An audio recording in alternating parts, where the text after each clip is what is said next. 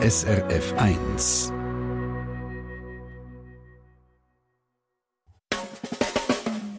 Deine Mundart auf SRF 1. Ende Juli, mit in der Ferienzeit. Die Schweizerinnen und Schweizer sind vermutlich überall auf der Welt irgendwie unterwegs und vielleicht treffen sie irgendwo in einem abgelegenen Winkel von dieser Welt ein Stückchen Heimat. Nämlich auf einer Landschaft, wo Little Switzerland oder vielleicht Nueva Helvetica heisst. Und um solche Gegenden geht es heute in der Sendung «Deine Mundart». Die argentinische Schweiz, die neuseeländische Schweiz und die Schweiz vom Orient. Woher haben die eigentlich ihre Namen und was steckt vielleicht für eine Geschichte dahinter? Wir starten gerade mit der Schweiz vom Orient, das gerade nach Musik aus der Schweiz, Talunke, mit einem Gruß von Bern und mehr, mehr.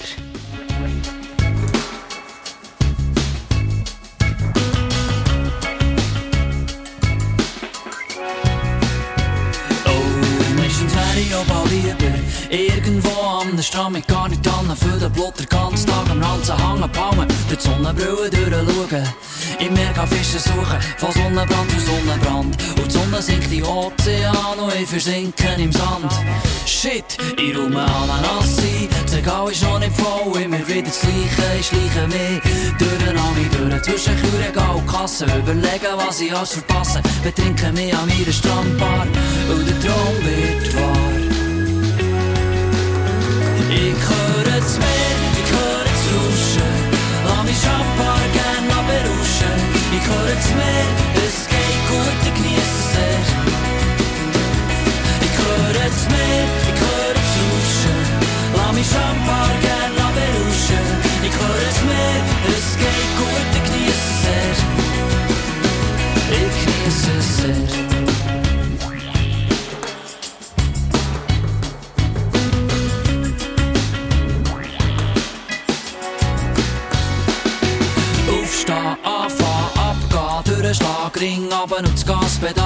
durch die Schaupen. Vom Morgen bis am Abend spät immer wieder das Gleiche wie ein Hamster im Rädli. Nehm viel lieber ein Bettli in der Sonne rum, alle stell ein. Es kann mir nicht egal sein, steigen auf, steigen ab, fliegen wie der Superman. Zwischen Gemüse und Flaschen, an einem Plan im Hosensack und ein Ticket in die Tasche spannen. Meine Hängematte in das Regal und das Neonlicht ist mir egal. Wow.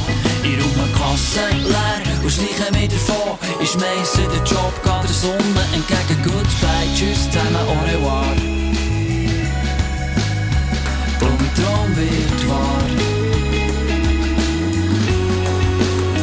Ich höre das Meer, ich höre das Rauschen. Lass mich Champagner gern berauschen. Ich höre es geht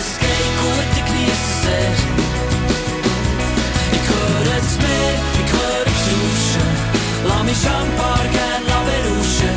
Ich höre das Meer, es geht ich genieße es sehr. Du machst jetzt meinen Job und ich bin auf der Insel wie Robinson Crusoe. Es ist schön, es ist gut, da schick eine Flaschenpost von mir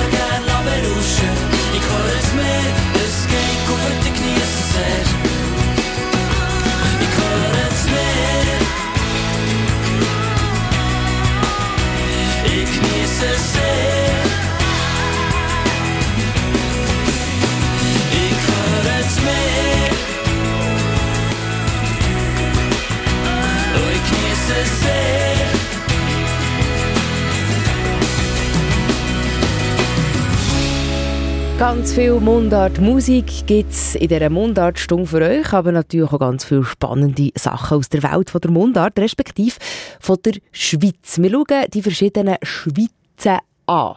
und gehen ins Ausland, geht als erstes zur Schweiz vom Orient. So hat man früher im Libanon gesagt. Warum das so ist, dem ist der Simon Lüthold auf den Grund gegangen.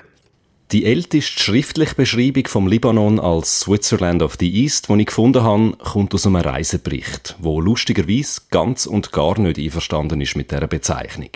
Ein Autor von der englischsprachigen Zeitschrift The New Monthly schreibt im Jahr 1842, What I had seen of Lebanon was far from justifying the epithet Switzerland of the East, which some travelers have applied to it. Was er gesehen hätte, sei weit davon weg, dass es den Namen Schweiz des Orients verdient hätte.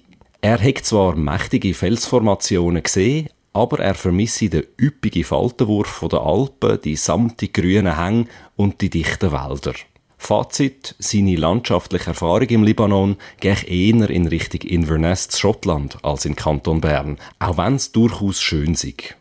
Damit der Autor, sein Name steht leider beim Artikel nicht dabei, so ein Urteil kann fällen, muss aber der Libanon als Switzerland of the East schon vor der Mitte vom 19. Jahrhundert ein geläufiger Begriff gewesen sein. Das heißt, die Bezeichnung ist ähnlich alt wie die anderen Schweiznamen, wo wir sie in unserer Serie bis jetzt davon haben und kommt wahrscheinlich von der Zeit um 1800 herum.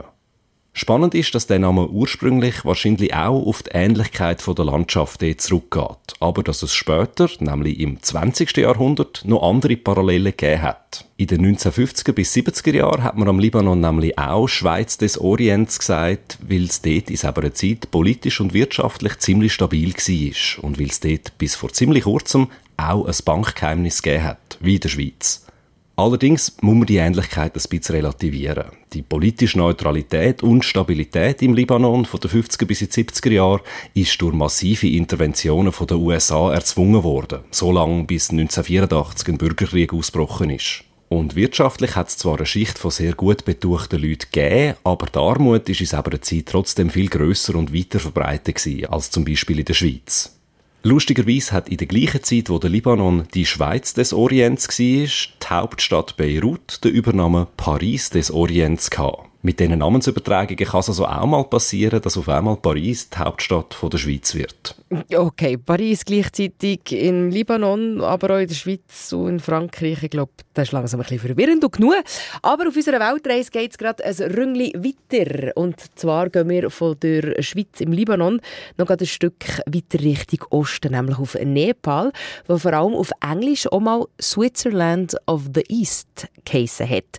Die Bezeichnung hat also manchmal auch für verschiedene Länder oder Gebiete gleichzeitig gelten. Warum Nepal zu seinem Übernamen Switzerland of the East ist gekommen, nochmal der Simon Lüthold. Schweiz vom Osten oder eben auf Englisch Switzerland of the East kann man zum Beispiel schon in einem Artikel in Blackwoods Edinburgh Magazine lesen aus dem Jahr 1852. Das ist die Zeit vom englischen Kolonialreich, wo neben vielen anderen Regionen Indien und Pakistan dazugehört haben, aber eben Nepal und Bhutan am nördlichen Rand von Indien nicht. Die beiden Gebiete sind, ein bisschen wie die Schweiz, kleine Inseln in dem britischen Empire mit viel Bergen drin.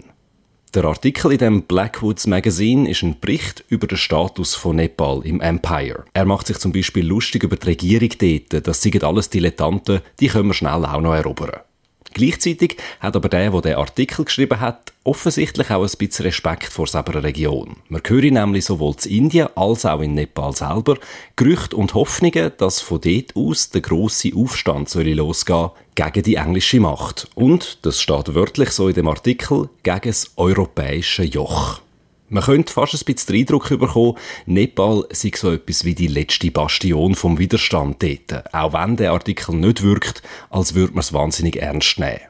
Trotzdem kommt er zum Schluss, dass Empire durchaus ein ziemlich grosses Interesse an dieser Region haben sollte. Und zwar nicht nur, weil man so den allfälligen Aufstand gerade von Anfang an verhindern könnte, sondern auch, weil das Land a rich and fertile region sei, also reich und fruchtbar und dass man sie drum wahrscheinlich ganz gut könnte. Er ist überzeugt, dass es nicht mehr lang gehen könnte, bis Nepal, the Switzerland of the East, die britische Übermacht werde müssen anerkennen, genau wie alle anderen Länder rundum auch. Wie wir jetzt wissen, hat das dann doch nicht mehr stattgefunden. Nepal ist unabhängig geblieben. In dem Fall sind es also nicht nur die Berge rundherum gewesen, sondern auch der Zustand als kleine Insel mit die viel grösseren Länder und Machtverbünde inne, wo dazu geführt haben, dass man es als Switzerland of the East bezeichnet hat. Ja, Nepal also ein Beispiel für eine Schweiz im Ausland, wo ihren Namen nicht hauptsächlich wegen der schönen Natur dort hat bekommen. Der Simon Lütholz ist das gewesen. Und wir bleiben in der Schweiz, und zwar musikalisch.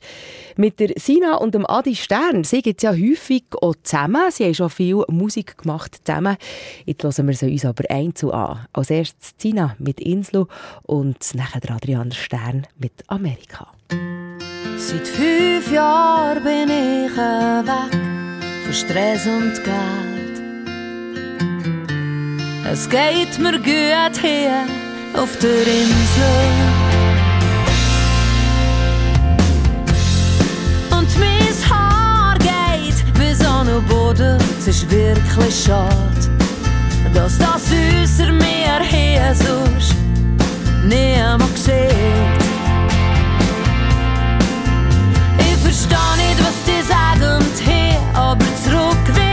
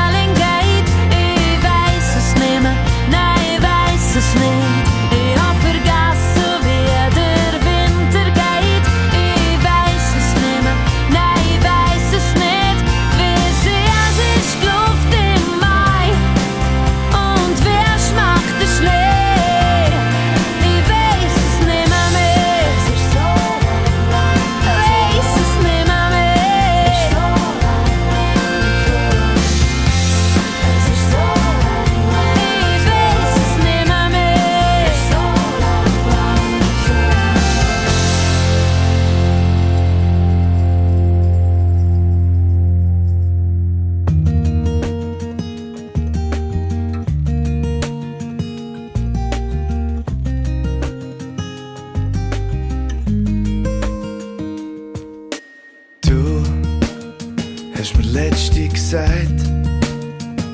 Es fehlt dir etwas da. Hab das Gefühl, du bleibst da. Hast hinterfragt und alles prüft. Nicht gewiss, macht's wirklich Sinn, dass wir zwei zusammen sind. Hast gemerkt, ich bin verschrocken und drum ganz leise gewesen. Aber jetzt ist mir klar, Soße, Blanc, Saucy.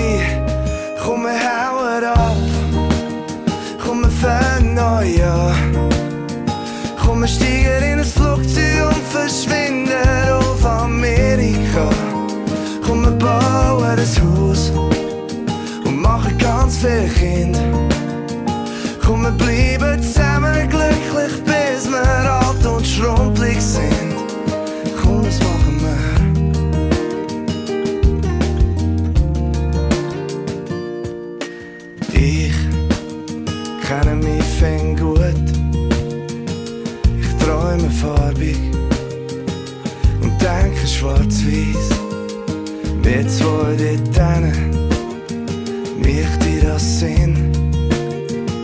Wieso so weit vorgehen? Es ist doch friedlich da. Immer dann, wenn mir mein Ziel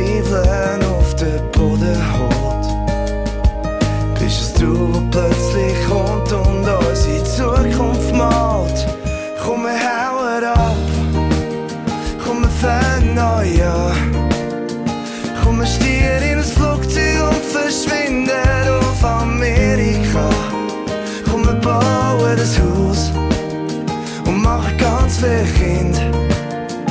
Komm, wir bleiben zusammen glücklich, bis wir alt und schrumpelig sind. Komm, das machen wir. Wir fliegen davon. Komm, das machen wir. Wirst sehen, es klappt schon.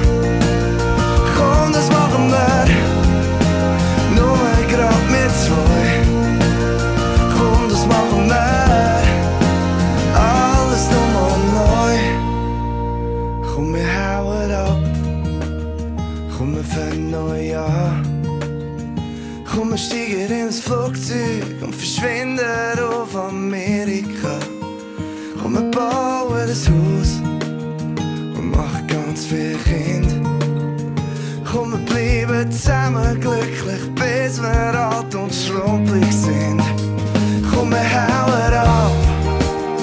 Kom me vernooien oh Kom me stieren in het vlokte of verschwinden of Amerika. Kom me bouwen het hoed Mag ik kans vergeten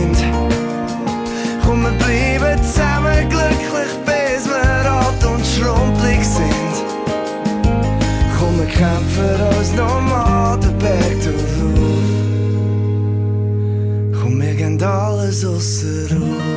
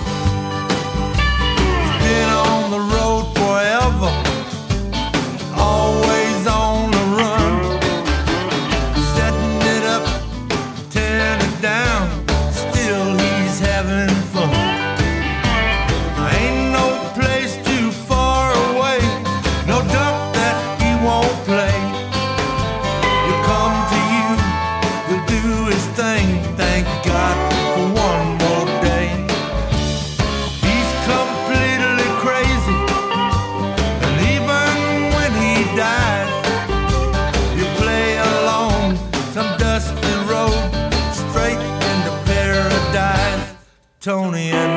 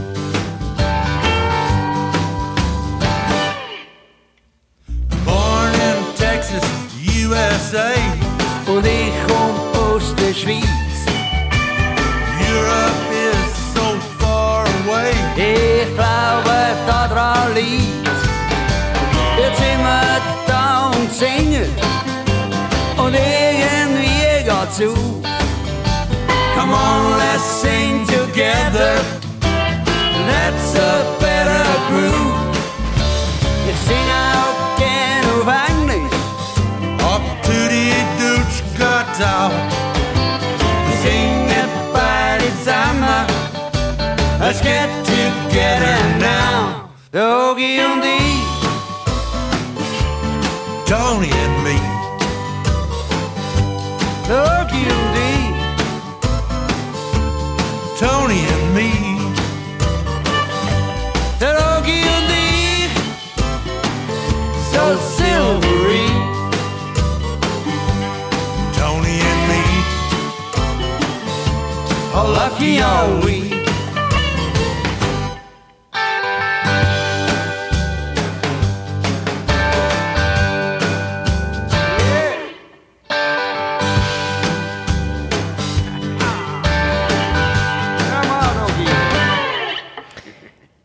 Unterwegs in der Mundart, in deine Mundart. Und unsere Mundart-Redaktoren berichten den ganzen Sommer über Schweizer im Ausland. Wir haben vorhin schon von Schweiz im Orient gehört und vom Switzerland of the East, also von Nepal, wo da damit gemeint ist. Jetzt schauen wir mehr Richtung Westen in die sogenannte Neue Welt. In den Vereinigten Staaten von Amerika gibt es nämlich häufigweise Orte, die nach der Schweiz benannt worden sind. Und das aus unterschiedlichsten Gründen. Der andere Perler mit einem Überblick. Etwa 15 bis 20 Orte und Regionen in den USA haben Switzerland oder Swiss im Namen. Das ist gar nicht so einfach zu zählen, weil manchmal sind das Kinder offizielle Namen, sondern nur informelle Bezeichnungen. Zum Beispiel heisst ein ganzes kleines Skigebiet im Bundesstaat Wisconsin Little Switzerland. Natürlich mit Restaurant im Chalet-Stil. Oder ebenfalls zu Wisconsin der Ort New Glarus, wo vor über 150 Jahren von Glarner Auswandererinnen und Auswanderern gegründet ist. Das New Glarus vermarktet sich als America's Little Switzerland, also die kleine Schweiz von Amerika. Dann gibt es aber auch mehrere Orte in den USA, wo offiziell Little Switzerland heissen. Zum Beispiel als 1910 gegründetes Dorf in North Carolina. Der Name hat der Ort angeblich darum bekommen, weil die Landschaft in den Blue Ridge Mountains an die Schweizer Alpen erinnere. Mehr als ein paar Häuser hat das Little Switzerland North Carolina zwar nicht, aber natürlich darf das Restaurant mit Namen Chalet nicht fehlen. Genauso wenig wie der Switzerland Inn, das Switzerland Café und das Ortsschild mit dem weißen Kreuz auf rotem Grund. Im Bundesstaat Indiana gibt es auch das Switzerland County. Ein County kann man ungefähr vergleichen mit den Bezirken, die es in den Schweizer Kantonen gibt. Das Switzerland County ist 1814 gegründet gekommen und hat den Namen darum bekommen, weil viele Siedler in diesem Gebiet ursprünglich aus der Schweiz gekommen sind. Der Hauptort vom Switzerland County Indiana ist Vevey, gegründet von einem Weinbauer aus Vevey am Genfersee. Und der Weinbau ist dort heute noch von Bedeutung. Es sind also ganz unterschiedliche Gründe, wieso dass die Orte und Regionen in den USA die Schweiz im Namen haben. Entweder sind Leute aus der Schweiz dorthin ausgewandert. Oder es hat die Leute an die Landschaft in der Schweiz erinnert, zum Beispiel die Schneeberge. Oder man bezieht sich aus Marketinggründen auf die Schweiz, wie zum Beispiel im Skiresort Little Switzerland zu Wisconsin. Was ich mir aber überhaupt nicht erklären kann, ist, wieso das ein Canyon im Bundesstaat Arizona Swiss Canyon heisst. Auf Fotos und Satellitenbildern sieht der Canyon genauso aus, wie man sich einen Canyon halt vorstellt. Ein scharfer Einschnitt im rötlich-beigen Felsen und unterst das Rinnsal und ein paar grüne Büsche. Mir fällt beim besten Willen nicht ein, was da die Verbindung mit der Schweiz könnte sein. Switzerland und Swiss wird also in den USA ganz verschieden mit, äh, aus verschiedenen Gründen gebraucht. Eindeutiger ist es aber bei der argentinischen Schweiz. Dort geht es um eine alpine Landschaft, die an die Schweiz erinnert. Aber die Geschichte, die André Beller ausgraben hat, wie das zu dieser Bezeichnung gekommen, die hat es ziemlich in sich. Wir müssen etwa 150 Jahre in der Geschichte zurückgehen. Argentinien ist dann in den 1860er und 70er Jahren zwar schon seit 50 Jahren ein unabhängiges Land gewesen, aber in die südliche Hälfte vom Land sind die Wissen noch nicht vorgestoßen gewesen. Angehörige von den Mapuche und von anderen Urvölkern haben dort gelebt. In den 1860er und 70er Jahren hat die argentinische Regierung mehrere Expeditionen in Süden unternehmen. Der Auftrag, attraktives Land finden für die Ansiedlung von europäischen Einwandererinnen und Einwanderern. Und gerade mehrere Expeditionsführer haben über die Gegend an der Ande beim See Nahuel Huapi berichtet, als sei eine argentinische Schweiz. Die Beschreibung ist natürlich sehr im Interesse der argentinischen Regierung. Das Prädikat Schweiz hat das Gebiet für europäische Siedlerinnen und Siedler gerade viel attraktiver gemacht. Weil der Begriff Schweiz ist in Europa vor 150 Jahren für wunderschöne, idyllische Landschaften gestanden mit Hügeln, Seen, Bergen und Wäldern. Und tatsächlich, wenn man Fotos von der argentinischen Schweiz und vom See Nahuel Huapi sieht, dann könnte man es also wirklich fast mit der Innerschweiz oder mit dem Berner Oberland verwechseln. Schon in den 1880er Jahren hat sich der Name argentinische Schweiz bzw. auf Spanisch Suiza Argentina etabliert gegeben. Und der Name scheint tatsächlich europäische Siedlerinnen und Siedler in die Region gelockt zu haben. Zu der Kolonialisierung der argentinischen Schweiz hat auch die Vertreibung der ansässigen Urbevölkerung gehört. Für diesen Zweck hat die argentinische Regierung Ende 19. Jahrhundert sogar die Armee in Süden geschickt. In diesem Zusammenhang ist die Benennung der Region als argentinische Schweiz nicht einfach eine schlaue Idee für Siedlerinnen und Siedler anzulocken, sondern auch ein essentieller Bestandteil vom Kolonialismus. Die weiße Regierung von Argentinien hat bestimmt, wie die Region soll heissen und hat alte Orts- und Landschaftsnamen der Urbevölkerung zum Teil ignoriert. Alles das zum Zweck der Eroberung von Lebensraum für die Wissen. Außerdem hat das Prädikat Schweiz in dieser Zeit unter anderem auf ein Bild von fast unbesiedelter Natur angespielt. Auf ein Bild von einem quasi leeren und gleichzeitig sehr fruchtbaren Gebiet, wo durch Wissen kann oder sogar muss besiedelt kommen. Der Name argentinische Schweiz hat die Region um den See Nahuel Huapi und um die Stadt Bariloche bis heute behalten. Heute kommt er aber weniger mit einem leeren, fruchtbaren Gebiet assoziiert, sondern mit Ferien, Erholung und vor allem Wintersport. Der Tourismussektor nutzt den Namen argentinische Schweiz aktiv für Ferien in dieser schönen Landschaft zu bewerben. Gut, also vom leeren, fruchtbaren Gebiet zu der schönen Ferienregion. So hat sich also das Bild verändert, wo der Name Argentinische Schweiz auslöst. Und auf unserer Weltreise machen wir als nächstes halt das Neuseeland mit der Schweiz in Neuseeland. Vorab gibt es noch ein bisschen Musik. Jetzt geht vom Drummer und Nadia Stoller wegwärts. Und zuerst schauen wir aber noch schnell auf die Straße. SRF Verkehrsinfo, die Übersicht von 20.31 Uhr. Auf der Nord-Süd-Achse ist der Gotthardtunnel wegen eines Pannenfahrzeugs zurzeit gesperrt. Entwarnung im Graubünden. Auf der A13 Richtung Chur zwischen Chur Nord und Zisserz besteht keine Gefahr mehr durch eine Blache auf der Fahrbahn. Dann auf der Nord-Süd-Achse vor dem Gotthardtunnel Richtung Süden zwei Kilometer Stau und mindestens 15 Minuten Wartezeit ab Wassen. Und in Richtung Norden zwei Kilometer Stau und circa 30 Minuten Wartezeit ab Quinto. Die Autobahneinfahrt in Airolo ist gesperrt. Hey, da haben wir gute Fahrt. Eins, zwei, eins, zwei, drei. Und es wartet, steht und wartet. Im Regen und im Sonnenbrand. Jahr für Jahr im blauen Röcki guckt die Wegart über Land. Mädchen im schönen Röcki ähm, wartest Nacht und Tag. Deiner grossen blauen Augen sag, was tun sie für eine Frage? Ach, mein Schatz ist von mir gegangen, das Gelände brav, hast du nicht gesehen. Menge geht auf glatten Wegen, schreib keinen Brief und komm nicht mehr. Und es wartet, steht und wartet im Regen und im Sonnenbrand. Jahr für Jahr im blauen Röcki, guckt Wegart über Land. Meine kommt, ich will mir warten, will mir treu sein bis ans Grab. Durch den Netz das Röcki bleiben, frierst nicht schier, geht die Füsse ab. Und es wartet, steht und wartet, im Regen und im Sonnenbrand. Jahr für Jahr im blauen Röcki, guckt Wegart über Land.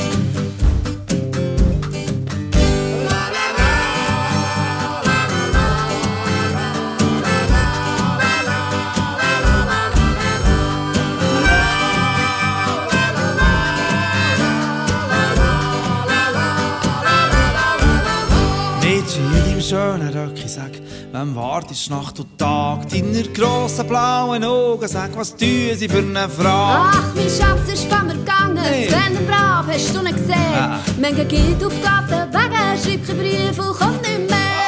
Und es wartet, steht und wartet, im Regen und im Sonnenbrand. Jahr für Jahr im blauen Röcki, guckt Wegart über Land. Und es wartet, steht und wartet, im Regen und im Sonnenbrand. Jahr für Jahr im blauen Röcki, guckt Wegart über Land. Jahr für Jahr im blauen Röcki, guckt Wegart über Land.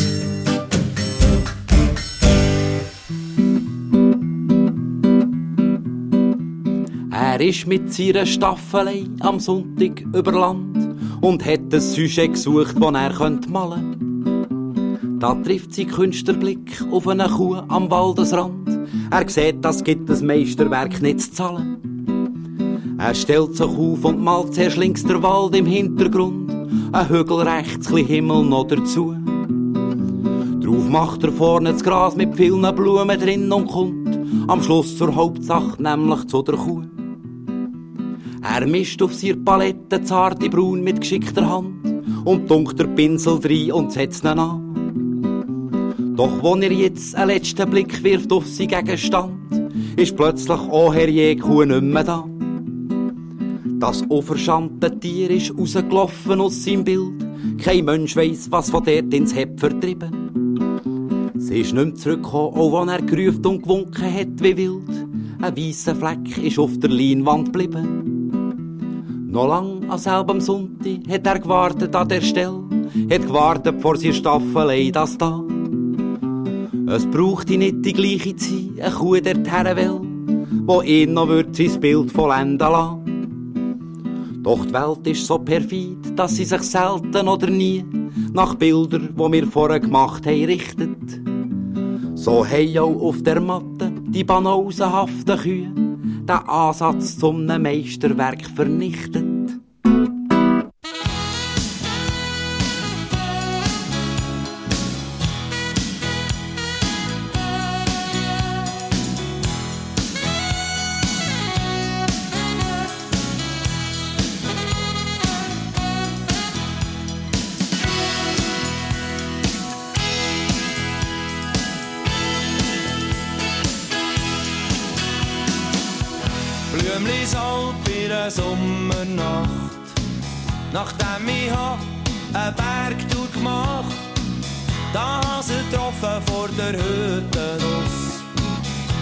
Wasser geholt für einen Blumenstrauß. Auf dem Bänkchen vor dem leeren Stall. Sagt sie zu mir, es ist kein Zufall. Ich glaube, wir sind nur einmal hier. Als wär's ein Film, vergessen is nie.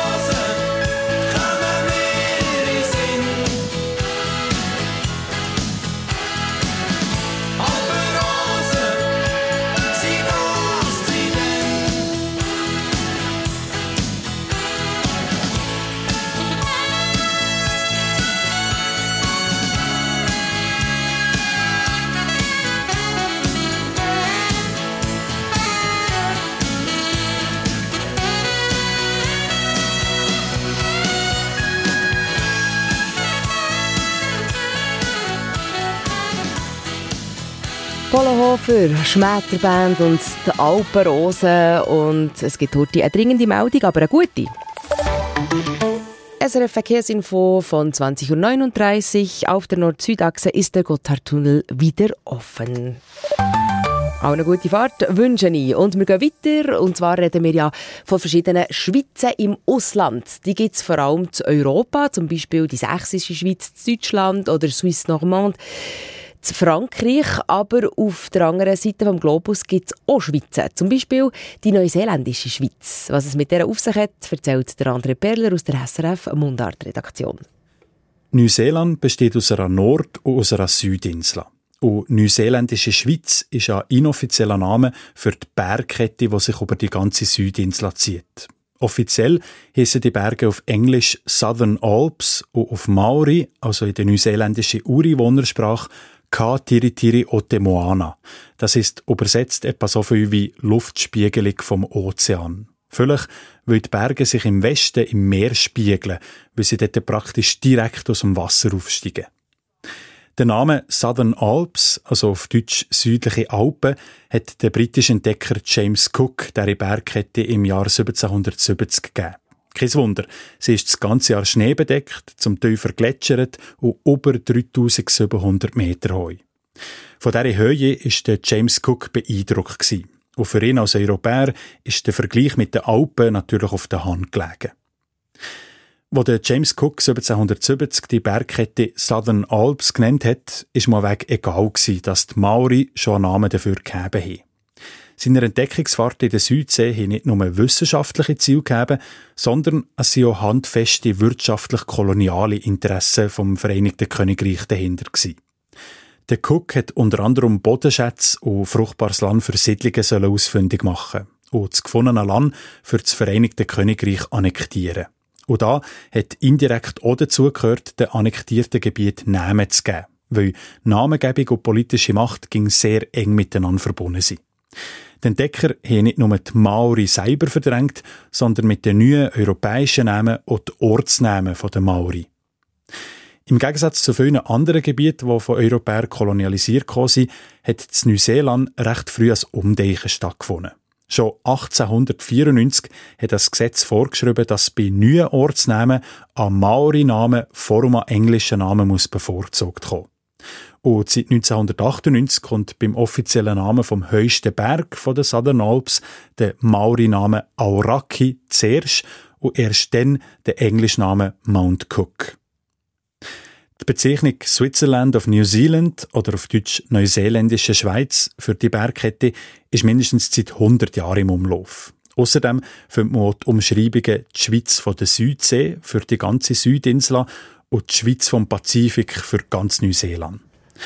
Heute gehört Tourismus die Bezeichnungen allerdings eher selten mehr.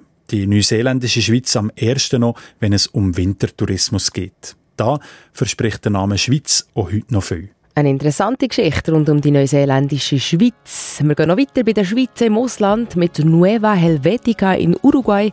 Das gerade nach Peter Reber, Ricci und Stefan Eicher. Biscaya im Winter auf 45 Grad Nord. Quittung vom Neptun spritzt eiskalt an Bord. Der Frosch geht da oben, der Fluss noch im Gesicht. Doch endlich geht südwärts La Coruña in Sicht. Der Sonne entgegen, so schnell wie das Schiff dreht. Der Sommer erleben, es daheim noch schneit. Auf südlichem Kurs, so steh ich am Steuer. Der Sonne entgegen, dem wärmenden Feuer. Die Mandelbäume blühen auf 39 Grad Nord. Am Ufer wird's Frühling, wo bei mir hier an Bord. Wird's langsam chli wärmer, sogar in meinem Herz. Weil die Eisblumen blühen hier nicht mehr im entgegen, so schnell wie das Schiff dreht. Der Sommer erleben, wenn's daheim noch schneit. Auf südlichem Kurs, so steh ich am Steuer. Der Sonne entgegen, dem wärmenden Feuer. Das letzte Mal auf Schanker, in Algarve geht's links. Aber erst wenn der Anker im Ankergefäß schmilzt. Und endlich Gibraltar, wo zum Nebel steigt. Und der Wunsch, dass die Kanone auf dem Felsen schweigt. Der Sonne entgegen, so schnell das Schiff dreht. Der Sommer erleben, wenn's daheim noch schneit. Auf südlichem Kurs, so steh ich am Steuer. Der Sonne entgegen, dem wärmenden Feuer. Der Wärme, die Füße wieder im Sand. Die südlichen Gewässer sind fest in mir Hand. Und auf meiner Lippen das uralte Lied. Von einem oder im Winter entfliert. Der Sonne entgegen, so schnell wie das Schiff. Der Sommer erleben, wenn's daheim noch schneit. Auf südlichem Kurs, so steh ich am Steuer. Der Sonne entgegen, dem wärmenden Feuer.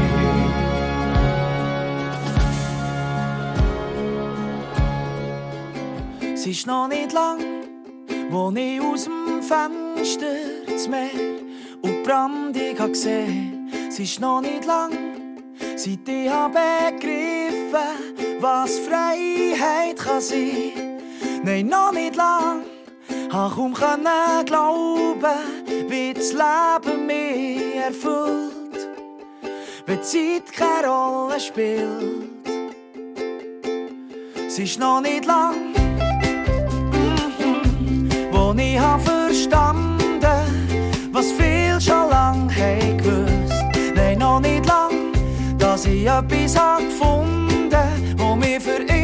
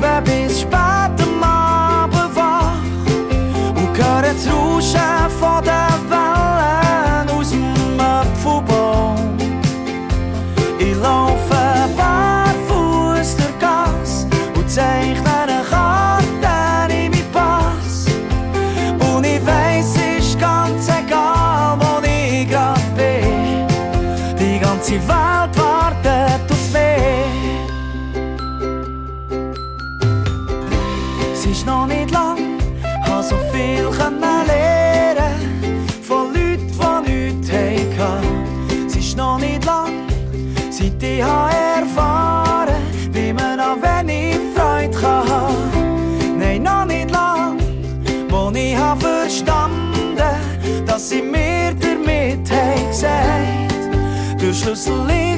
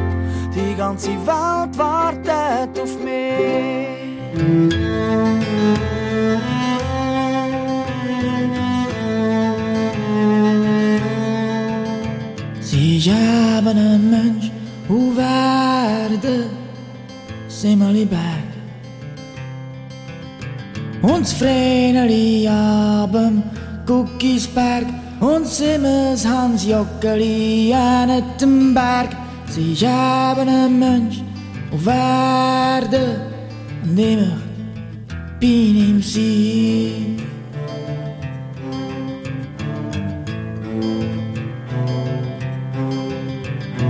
man er meer niet waarde voor gommen. Sterben ik, en sterben ik voor gommen.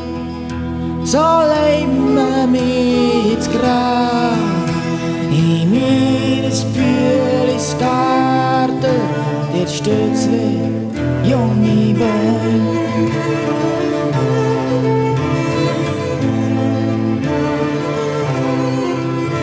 Tur ein i trädmorsgate Tur andri nägeli. Die sie süß Und nägeli siras Ich gib's mir never słowa zazna nie wygas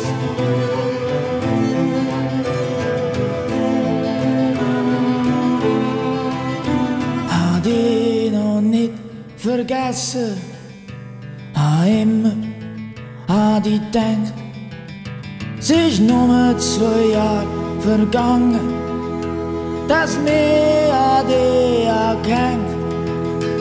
Der unten in der Tiefe, der steht es Mühlirad.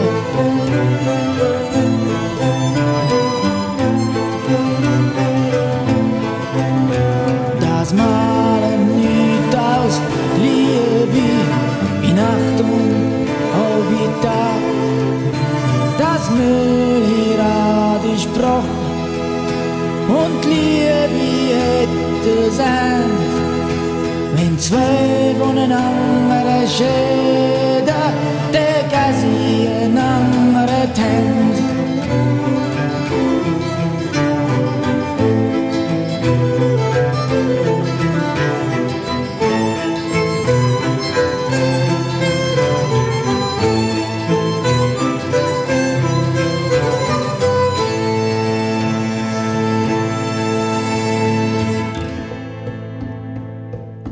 Meisterwerk, das Lied. Stefan Eicher mit dem Guckisberg-Lied. Und wir sind unterwegs in den verschiedenen Schweizen. Wir haben schon ganz viel heute lernen kennen.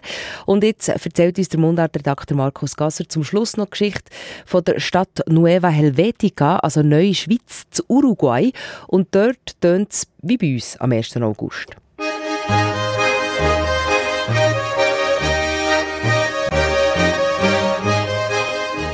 Eingangstor in die Stadt sagt eigentlich schon alles. Es sind Steinsäulen, die gemauert sind wie bei einer Alphütte und darüber ein Torbogen im Stil von einem Schweizer Chalet, wo drauf steht «Bienvenidos a la Colonia Suiza Nueva Helvetia».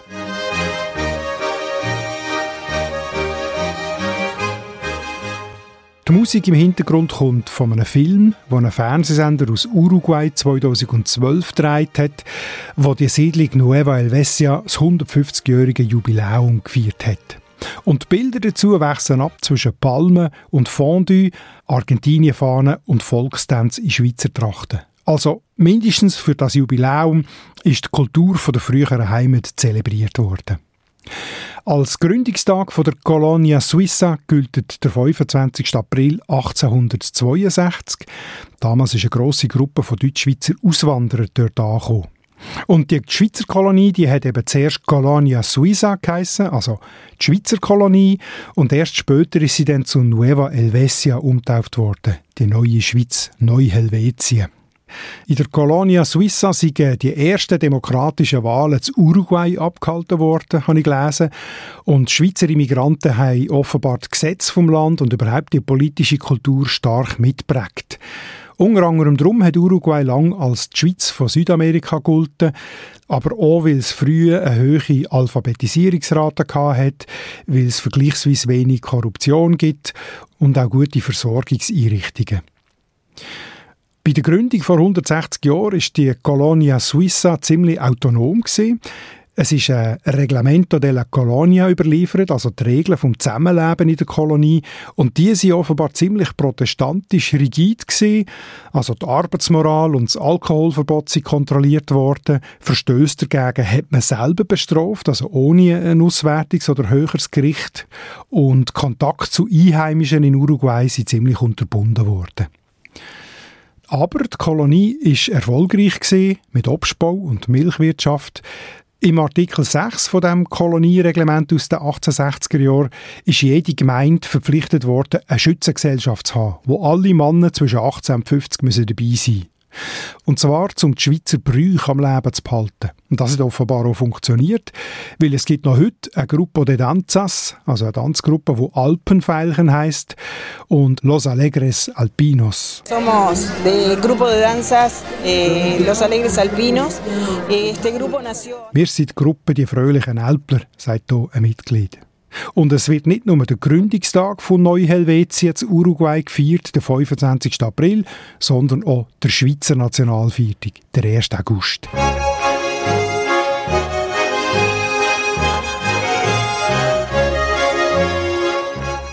Die Schweiz in Uruguay in Nueva Helvetica. Der Unterschied zu unserem 1. August, bei uns ist Sommer und zu Uruguay ist jetzt Winter.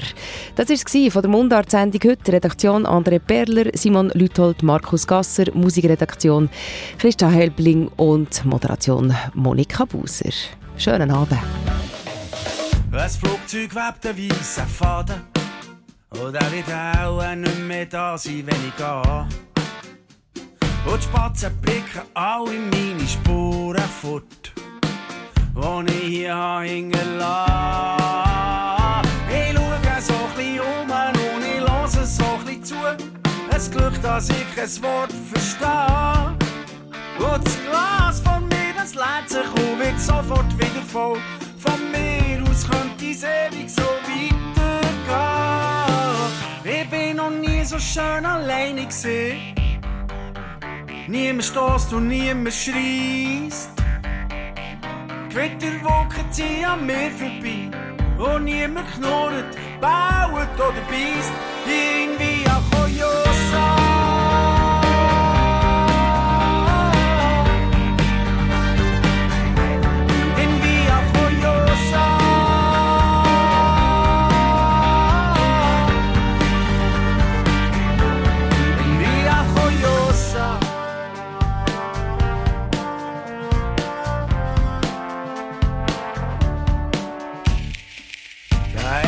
Liegt ein Trümmerhaufen. Sag, was kann ich dafür, dass alles mal vergeht? Mit einem Schlüssel kann man auftun oder schliessen. Blöderweise hab ich ihn unterwegs verlegt. Komisch, es macht nicht mal richtig Lärm, weil das Luftschloss zusammengeht. Man sagt, Liebe können in die Höhe und in die Tiefe,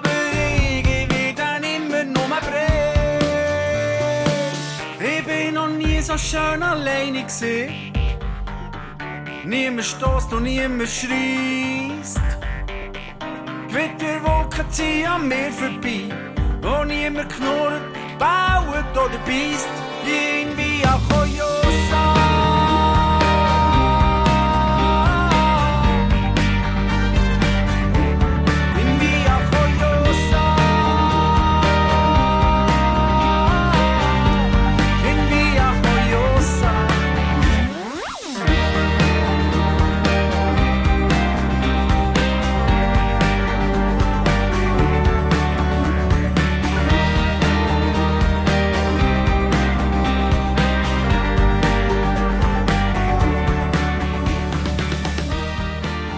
Baden Dochser mit Via Choyosa und wir schauen auf die Straße. Eine Sendung von SRF1. Mehr Informationen und Podcasts auf srf1.ch.